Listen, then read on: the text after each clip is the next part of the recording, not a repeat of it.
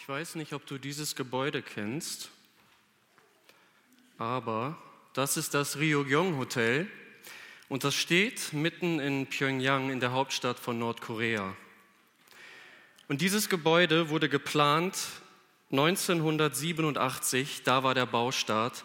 Und die Vollendung dieses Gebäudes sollte 1989 sein. Sollte 3000 Zimmer haben, auf 105 Stockwerken verteilt. Und das Motiv dahinter, es sollte die Überlegenheit des Kommunismus repräsentieren und die Größe Nordkoreas. So sieht es bei Nacht aus und man sieht, es überschattet die anderen Gebäude bei weitem.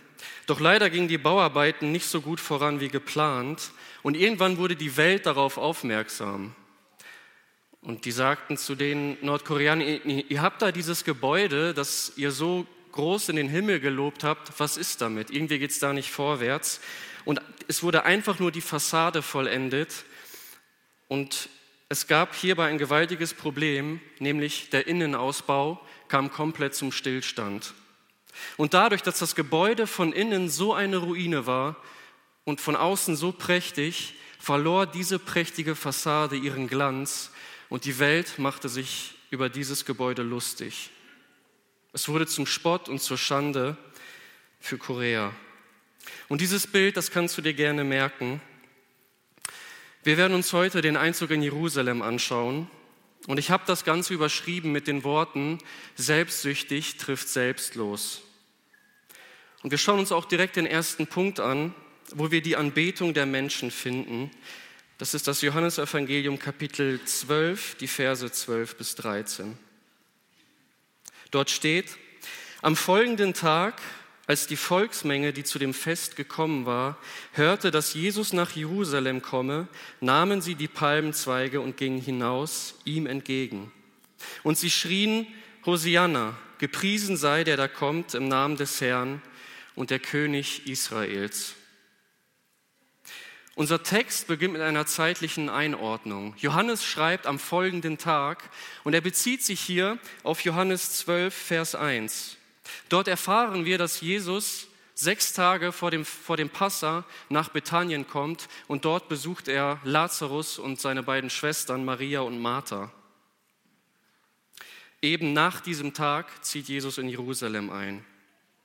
Und die Volksmenge hört davon, lesen wir, dass Jesus kommt und dass Jesus kommt, das löst eine Reaktion in ihnen hervor, das löst eine Handlung in ihnen aus und die wird dadurch sichtbar, dass sie Palmenzweige nehmen, um ihm entgegenzugehen. Warum diese Palmenzweige? Und diese Palmenzweige, sie, ja, sie repräsentierten einen königlichen Empfang und sie standen auch für Freude durch das Laubhüttenfest und zum Teil wurde dadurch auch die Erlösung deutlich.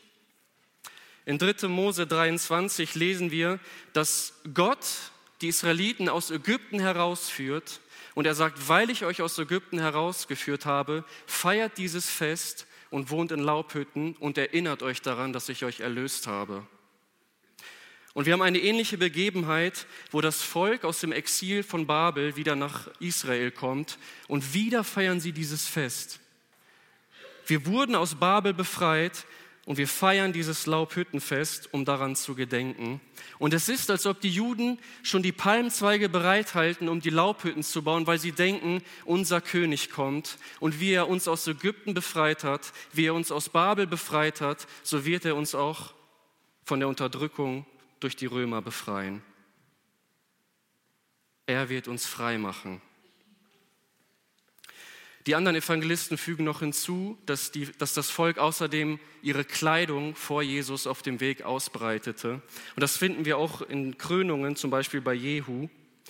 Und damit zeigt das Volk einfach, König, wir akzeptieren dich und wir gehören dir mit unserem Leib und mit unserem Leben. Aber die Handlungen sind nicht das Einzige, was darauf hinweist, dass sie Jesus wirklich als ihren König, als ihren Messias anerkennen, sondern auch vor allem, was sie rufen. Und zwar singen sie da den Psalm 118, vor allem den Vers 25 und 26. Und diese Psalmen, das sind die Lobpreispsalmen Gottes, die wurden explizit im Rahmen des Passa gesungen. und das war immer so ein Wechselgesang, das haben die sich zugesungen, während sie zum Tempel zogen. Und das Passa, es wurde schon gefeiert in Erwartung auf den Messias. Und auch diese Psalmen wurden auf den Messias hingedeutet. Und wir haben hier einen interessanten Zusatz, nämlich steht dort noch, und der König Israels. Und das macht deutlich, die Juden beziehen diese Psalmen ganz eindeutig auf Jesus. Sie erkennen Jesus an als ihren Messias, als ihren Retter. Und es ist das erste Mal, dass Jesus dieses Lob öffentlich annimmt. Er lässt sich huldigen, er lässt sich ehren. Und ich weiß nicht, ob dir klar ist, wie gewaltig ist, was hier gerade passiert. In der heutigen Zeit überlesen wir das vielleicht schnell. Und um das besser zu verstehen, müssen wir vielleicht kurz in die damalige Zeit eintauchen. Ich weiß nicht, ob du mit dem römischen Reich vertraut bist. Aber ich sag, das römische Reich, ich sage, man hatte einen heiligen Eid und zwar der innere Frieden. Diesen inneren Frieden, das, den wollten die Römer um alles in der Welt bewahren. Und sie waren auch bereit, das kleinste Anzeichen von Rebellion brutalst zu zerschlagen. Und das ist auch oft passiert.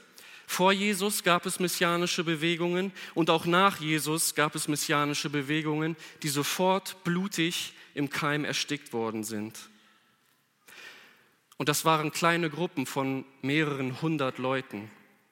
Aber dieser Festzug, das war eine ganz andere Dimension und sie taten es ganz öffentlich. Und wisst ihr was? Von den Römern ist gar nichts zu lesen. Sie werden nicht einmal erwähnt, obwohl das genau die Angst der Pharisäer ist. In Johannes 11, 48 sagen die Pharisäer folgendes. Wenn wir ihn so lassen, werden alle an ihn glauben und die Römer werden kommen und sie werden unsere Stadt und auch unsere ganze Nation wegnehmen. Und wir sehen, nichts davon geschieht. Und was hier passiert, ist unglaublich. Und ich sage dir, wenn Gott Geschichte schreibt, dann ist der Mensch handlungsunfähig, dann ist der Mensch machtlos. Manchmal mag es von außen nicht so wirken, als hätte Gott die Kontrolle, vor allem was in der heutigen Zeit gerade abgeht, aber dieses Ereignis zeigt, Gott schreibt die Geschichte der Menschheit, niemand anderes. Und die Reiche, die Staaten dieser Welt, sie können sich ihm nicht widersetzen. Und ja, die Menschen verehren Jesus völlig zu Recht. Er ist der, den sie erwartet haben, aber gleichzeitig ist er doch ein völlig anderer. Und das wird im zweiten Punkt klar, wo wir uns das Herz Jesu einmal genauer anschauen wollen. Und das sind die Verse 14 bis 15. Dort steht folgendes. Jesus aber fand einen jungen Esel und setzte sich darauf. Wie geschrieben steht, fürchte dich nicht, Tochter Zion. Siehe, dein König kommt, sitzend auf einem Eselsfüllen.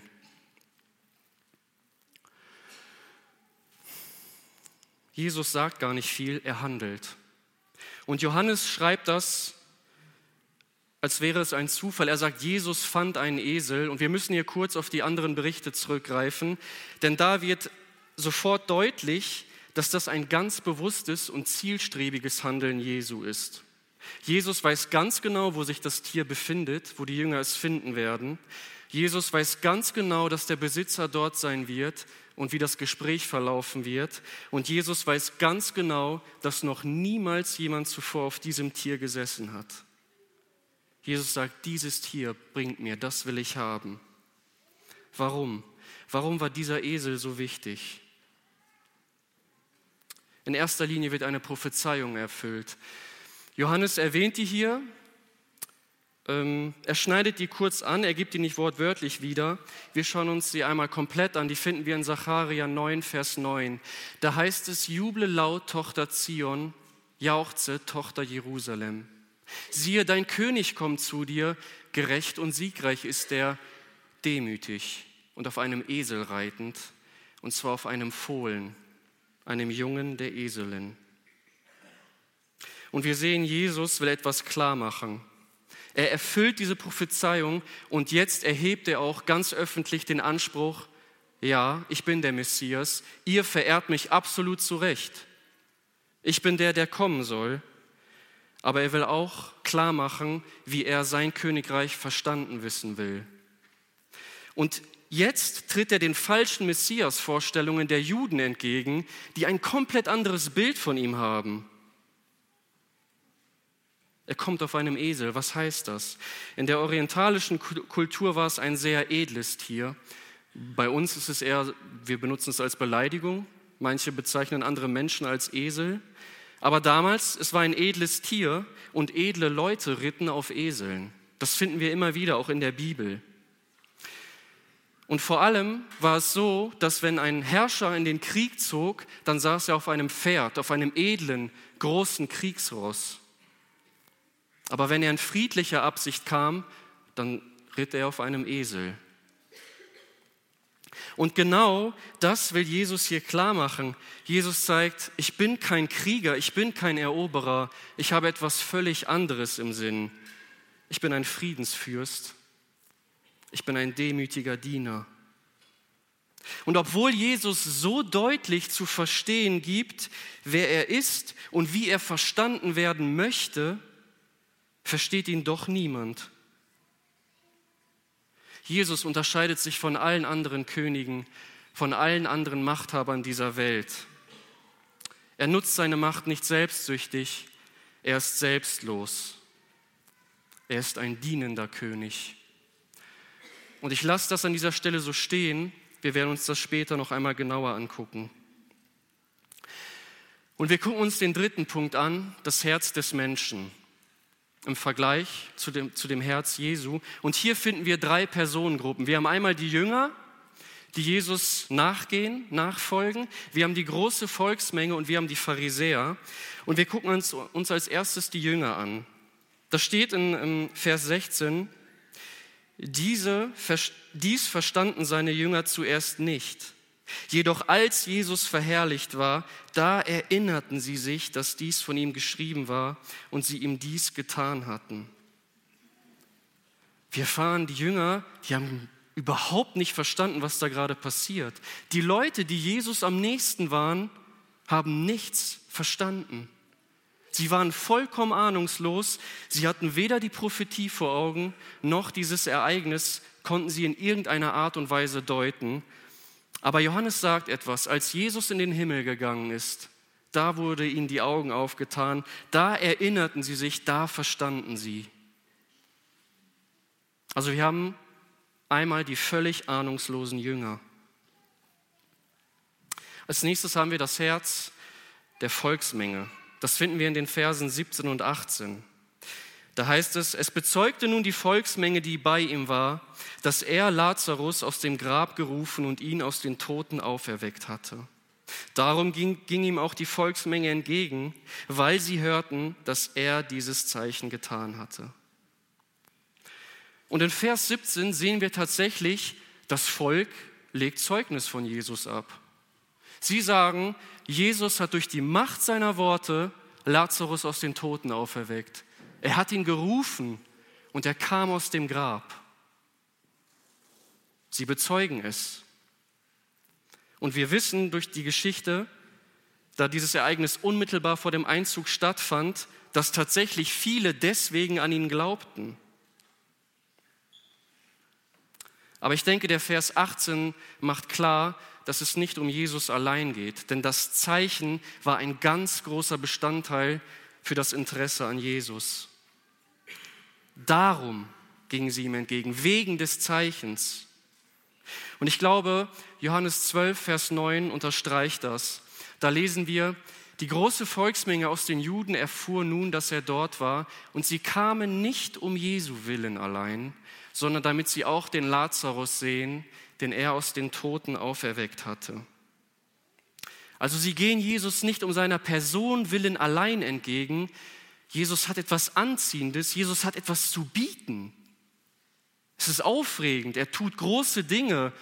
Vielleicht wird er auch mein Leben verändern. Und das ist ja an sich nicht unbedingt verkehrt, aber doch ist es irgendwie falsch, weil der Glaube kein wahrer Glaube zu sein scheint oder kein Herzensglaube. Und wie können wir das Problem des Menschen besser verstehen? Wie können wir das besser einordnen? Und ich glaube, Johannes gibt uns die Antwort schon ganz früh in seinem Evangelium. Und zwar in Johannes 2, die Verse 23 bis 25. Dort sehen wir das Herz des Menschen nochmal ganz offengelegt. Als er aber zu Jerusalem war am Passa auf dem Fest, glaubten viele an seinen Namen, sie glaubten an ihn, als sie seine Zeichen sahen, die er tat. Jesus selbst aber vertraute sich ihnen nicht an, weil er alle kannte und nicht nötig hatte, dass jemand von dem Menschen Zeugnis gab. Denn Jesus selbst wusste, was in den Menschen war. Jesus wusste genau, was in ihrem Inneren war. Sie wollten nicht Jesus, sie wollten das, was Jesus zu bieten hat. Und was, wie genau kann das aussehen? Da will ich euch auch einmal ein Beispiel zeigen, das wir direkt im Johannesevangelium finden. Übrigens kurz nach dem Einzug in Johannes 12, 42 bis 43. Da haben wir wieder diesen Glauben, aber doch irgendwie nicht. Dennoch aber glaubten auch von den Obersten viele an ihn, doch wegen der Pharisäer bekannten sie ihn nicht, damit sie nicht aus der Synagoge ausgeschlossen wurden, denn sie liebten die Ehre bei den Menschen mehr als die Ehre bei Gott. In den Herzen der Menschen war kein Platz für Jesus. Und ich glaube, das ist das Herz der Menschen bis auf den heutigen Tag. Das ist mein Herz in ganz vielen Situationen. Und wir haben eine dritte Volksgruppe, das sind die Pharisäer. Das ist eine besondere Gruppe, aber ich gehe trotzdem kurz auf sie ein. Die finden wir in Vers 19. Da sprachen die Pharisäer, ihr seht, dass ihr gar nichts ausrichtet. Siehe, die Welt ist ihm nachgegangen. Die Pharisäer müssen sich an dieser Stelle eingestehen, all ihre Versuche, äh, die Autorität Jesu irgendwie zu untergraben, sind komplett fehlgeschlagen. Sie sagen, die Welt läuft ihm nach. Und die Welt ist ihm wirklich nachgelaufen. Und sie hassten Jesus und sie waren eifersüchtig, weil die Lehren Jesu mehr Anklang gefunden haben als ihre eigenen. Ich weiß nicht, was das mit dir macht, wenn du das so hörst, aber ich möchte einmal nochmal auf das Herz des Menschen eingehen. Vor allem möchte ich auf die zweite Gruppe eingehen, auf die große, auf die breite Volksmasse. Und ich will noch mal zu dem Bild zurückkommen mit dem unfertigen Gebäude. Wir sehen dieses Volk, das Jesus anbetet. Wir sehen dieses Volk, das Jesus nachläuft und das so eine prächtige äußere Fassade hat. Aber Jesus sieht das Herz. Er sieht, wie weit sie in ihrem Herzen von Jesus weg sind. Und das kann sich auf ganz verschiedene Arten und Weisen äußern. Und du musst nicht unbedingt gläubig sein, vielleicht hast du auch gar nichts mit Jesus zu tun, aber ich denke, dass du dich trotzdem in diesem Bild wiederfinden kannst. Vielleicht suchst du nach Sinnhaftigkeit in deinem Leben und du hast so viel ausprobiert. Und nach, nach außen scheinst du ein fröhlicher und glücklicher Mensch zu sein, aber in deinem Inneren bist du eine Baustelle. Vielleicht bist du schon lange gläubig, aber deine Freude an Jesus, sie ist schon, schon lange nicht mehr da. Vielleicht machst du noch deine religiösen Pflichten. Vielleicht machst du das noch, weil das zum Christsein dazugehört, um die Fassade aufrechtzuerhalten. Aber innen bist du so weit weg von Jesus.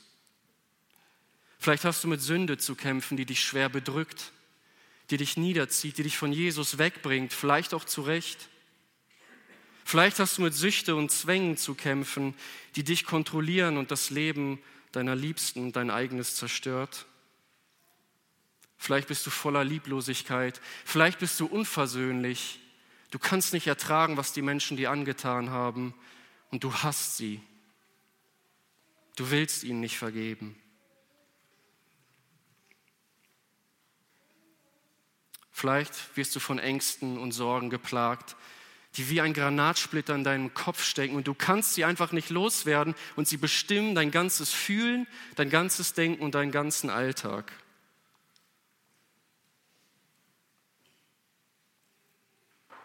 Ich sage dir all das, das kann dich nicht von Jesus trennen.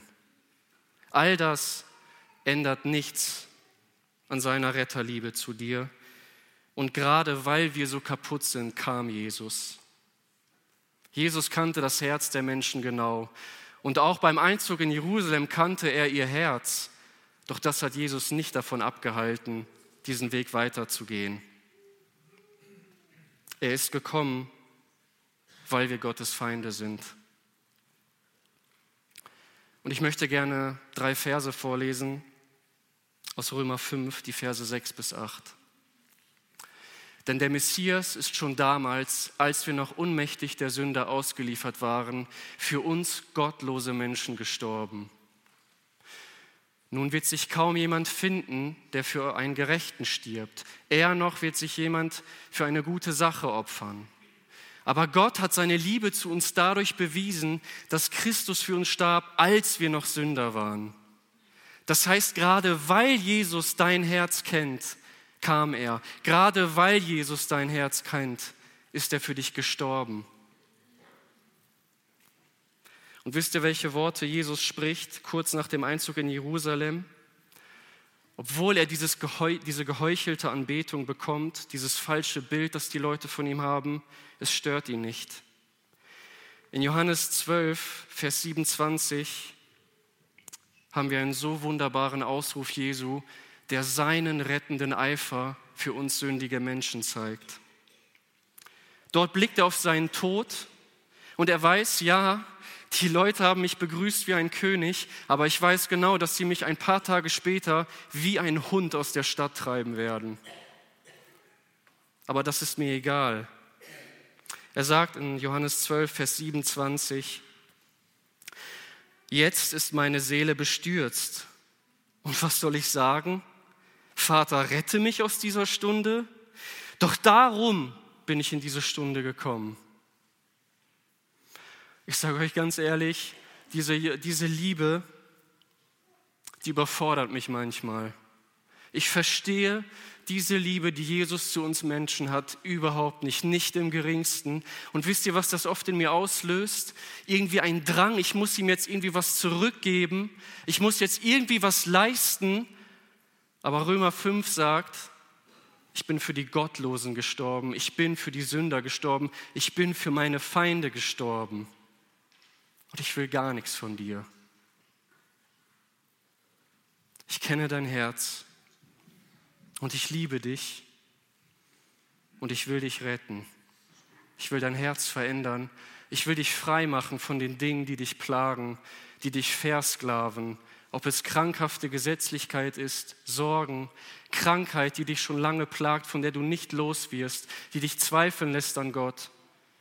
In dieser reinen, heiligen Liebe Jesu kannst du das alles abgeben und er wird dein Herz verändern. Diese Liebe allein kann unsere Herzen verändern. Und ich hoffe, der Einzug von Jerusalem macht deutlich, wie wunderbar Jesus ist. Und mein Ziel war, euch ein Stückchen näher zu Jesus zu bringen, ein bisschen mehr in der Liebe zu Jesus zu wachsen. Denn ich glaube, das ist das Einzige, worin wir uns wirklich bemühen müssen, in unserer Liebe zu ihm zu wachsen. Zu verstehen, wie sehr er uns liebt. Denn das verändert. Vielleicht hast du auch gar keine Ahnung, was da steht in den Versen 5, äh, in Römer 5, die Verse 7, äh, 6 bis 8. Vielleicht weißt du gar nicht, was Sünde ist. Und wenn das alles ein bisschen abstrakt für dich ist, dann will ich das einmal kurz für dich erklären. Ich glaube, die Leute haben oft ein falsches Verständnis von Sünde. Und zwar, Sünde ist auf jeden Fall ein moralisches Fehlverhalten, eine schlimme Tat, die wir tun. Aber die Bibel macht klar, dass Sünde in erster Linie etwas ist, das die Beziehung zwischen Gott und Mensch beschreibt. Wir haben gesündigt, indem wir gesagt haben, Gott, wir wollen nichts mehr mit dir zu tun haben, wir wollen unseren eigenen Weg gehen. Und weil der Mensch nicht mehr Gott angebetet hat, sondern andere Sachen, kam der moralische Verfall ganz automatisch dazu. Und Jesus kommt, um diesen Bruch wieder gut zu machen. Er kommt, um unsere Seele zu heilen und uns Frieden zu geben. Und er hilft uns, dieses neue, heilige Leben in seiner Kraft zu leben. Und vielleicht denkst du, ich weiß gar nicht, was du redest, ich bete überhaupt nichts an, ich bin mein eigener Herr. Dann will ich dir sagen, der Mensch war nie autark, er war nie unabhängig, sondern er ist ein abhängiges Wesen, er ist ein, er ist ein anbetendes Wesen. Und diese Anbetung äußert sich in dem, was wir denken und in dem, was wir tun. Und ich will dir das einmal klarstellen oder versuchen zu erklären anhand eines Beispiels. Wenn du, wenn das Wichtigste in deinem Leben ist, Ansehen bei den Menschen zu haben, dann wirst du alles tun, um dieses Ansehen auch zu bekommen. Ja, du legst dich von nirgends nieder und betest etwas an, aber du tust alles, damit du Ansehen bei Menschen hast. Und alle Menschen, die dein Ansehen in den Dreck ziehen, die wirst du hassen und die wirst du von dir stoßen. Wenn du dich darüber definierst, wie schön du bist oder wie dein Äußeres ist, dann wirst du alle hassen, die schöner sind als du und du wirst alle verachten, die vielleicht nicht so schön sind wie du. Und das ist Anbetung. Anbetung ist nicht eine, eine, eine skurrile, ein, ein skurriles Ritual. Anbetung ist, wofür lebe ich? Was ist mir wichtig? Was ist mein Leben? Das ist Anbetung. Und wenn Gott nicht unser Leben ist, wenn Gott nicht das Zentrum unserer Anbetung ist, dann tun wir die bösen Dinge, verletzen uns gegenseitig und uns selbst. Ich komme zum Abschluss. Das Einzige, was uns frei macht und uns anhaltend verändert, ist Jesus und seine reine, heilige Liebe zu uns Menschen. Und ich bin auf ein Gebet in der Bibel gestoßen, das ich euch sehr ans Herz legen möchte. Ich glaube, wir täten gut daran, dieses Gebet jeden Tag zu beten. Das finden wir in Epheser 3, 14 bis 21. Ich werde das nicht vorlesen aus zeitlichen Gründen, aber ich ermutige dich, dieses Gebet durchzulesen.